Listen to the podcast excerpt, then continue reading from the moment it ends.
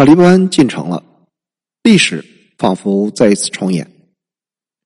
北越占领了西贡，改名为胡志明市，统一了越南；而塔利班占领了喀布尔，似乎也要统一阿富汗。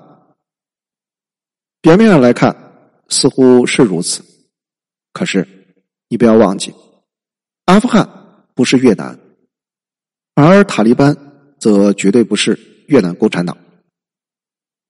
明白了这个道理，就不会被网上那些煞有其事的言论所迷惑。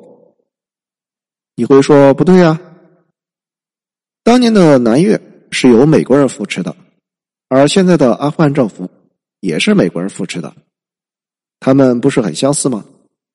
不是这样的，南越的溃败和阿富汗政府的溃败完全是两回事儿。南越政府的溃败已经有很多的历史解释，而加尼所领导的阿富汗政府，其消亡则自有它的特殊原因。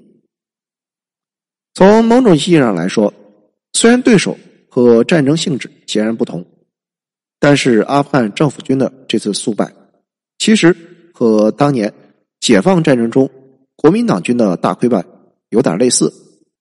抗战胜利后。国民党处于巅峰时期，而蒋介石也正处于他人生的高光时刻。想想看，四百多万国民党军，外有美国人的支持，内有抗战胜利的余威，天上有飞机，地上有坦克大炮，也就是三年多的时间，怎么就卷铺盖卷走人了呢？甚至更加严格的意义上来说。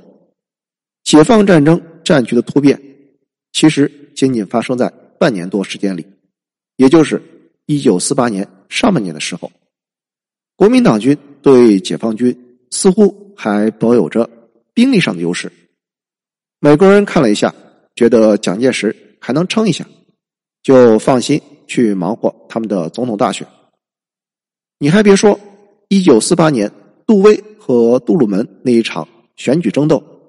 场面确实有点类似于去年特朗普对决拜登，可就是在这之后的半年多时间里，国民党相继打输了三大战役。等到一九四九年初的时候，中国这边的江山易主已经成为了定局。所以还有一种说法认为，解放战争中美国人不是不想插手，而是老蒋败得太快，美国人没有反应过来。那么，为什么国民党败退的速度如此之快？咱们暂且撇开其他的因素，光是从国民党方面来观察，你就会发现，蒋介石所领导的那个民国政府，其实就是一个彻头彻尾的军阀共和国。从表面上来看，它是统一的，但是内部，特别是在军事上，是分散的。全国各地都有大大小小的军阀，华北的傅作义，山西的阎锡山，贵西的李宗仁、白崇禧，西北的三马等等。而蒋介石呢，其实也不过是这帮军阀当中稍微大的一点而已。军阀是什么？军阀是一个国家的溃烂病。军阀一般没有什么政治信仰，保存实力。是他们一以贯之的生存技巧。龙胜帮龙，虎胜帮虎，是他们的战斗觉悟。在官位上时，那就是贪污腐败、喝冰雪；被赶下了台，那就是收拾细软、忙着跑路。而在这种军阀共和国里当头目，感觉就跟周天子一样。你能不能调动诸侯，取决于自己手上。有几杆枪，所以，在一个由军阀组成的政治系统里，当天下共主的实力被削弱到一定的程度时，这个系统的崩解就必然会发生。对于当时的蒋介石政府来说，这个崩溃发生在一九四八年，解放战争前期，基本上就是老蒋带着自己的嫡系部队跟解放军打仗。而其他的各个派系就是敲敲边鼓。可是到了一九四八年的时候，蒋介石的嫡系部队消耗的差不多了，想让几位军阀大哥拉兄弟一把。其他的军阀是这样表现的：当辽沈战役开打的时候，蒋介石让华北剿总司令傅作义抽调兵力，和东北的剿总司令卫立煌东西对进，打通宁锦一线，做活全局。傅作义是什么反应？老子不干！到了淮海战役开打的时候，蒋介石命令盘踞武汉的白崇禧。到徐蚌来主持大局，白崇禧呢也不去。没错，所有的军阀对老蒋这个民选总统，只是给予口头上的支持。真要干活的时候，推三阻四。就是这样的政府，美国人给的美元再多，美式装备再多，没什么用，就是扶不上墙的烂泥。所以老蒋自己到台湾之后总结的很到位。他说：“娘西皮，我不是被共产党打败的，我是被国民党打败的。”回顾这段历史，就是想说明，这样的政治模式在七十多年之后的阿富汗依然行之有效。而且呢，你会发现，阿富汗那个刚刚倒台的政府干的。可能还不如蒋介石干的好。那为什么阿富汗是这副德行？还是得先从地理上来看。打开地图，你会发现，阿富汗这个山地国家，一个字就能够总结它的地形特点，那就是散。再说的明确一点，那就是碎。这个地方天然的就是山大王。和割据军阀的乐园，而且呢，阿富汗这种破碎和军阀割据，和中国近代历史上的军阀割据还不太一样。我们中国近代的军阀割据，主要是晚清北洋系统所诞生出来的那些军阀。可是我们好歹都认同自己是中国人，民族共同认可感是有的。这也就是为什么日本侵华战争期间，各方能够组成抗日统一战线，有民族共识，那一切都好谈。可是这件事情放在阿富汗上，那就是完全不一样。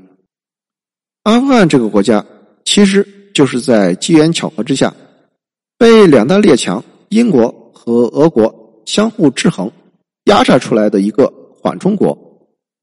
国家内部民族认同感谈不上，所谓的主要民族普什图族，不仅人口没有超过一半，还和另外一半其他民族有着世仇。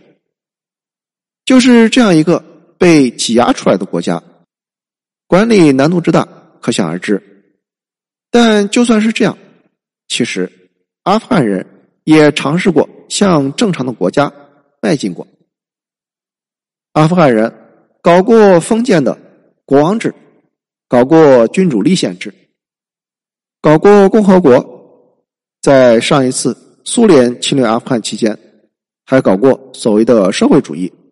所以说，在当时，阿富汗的不幸就是离真主太远，而离苏联太近了；而苏联的不幸就在于离共产主义太远，可是离阿富汗太近了。就是在苏联侵略阿富汗期间，整整十年，让这个国家错过了成为一个现代国家的最好时机。说到这里，让我们思考一个问题：什么是国家？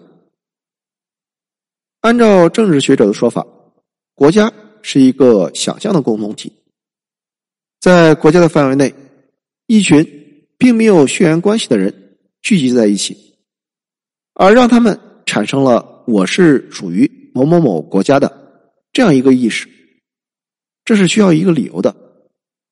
在古代，这个理由可以是：我们都共同效忠于一个君主，这就是古代的居住制国家。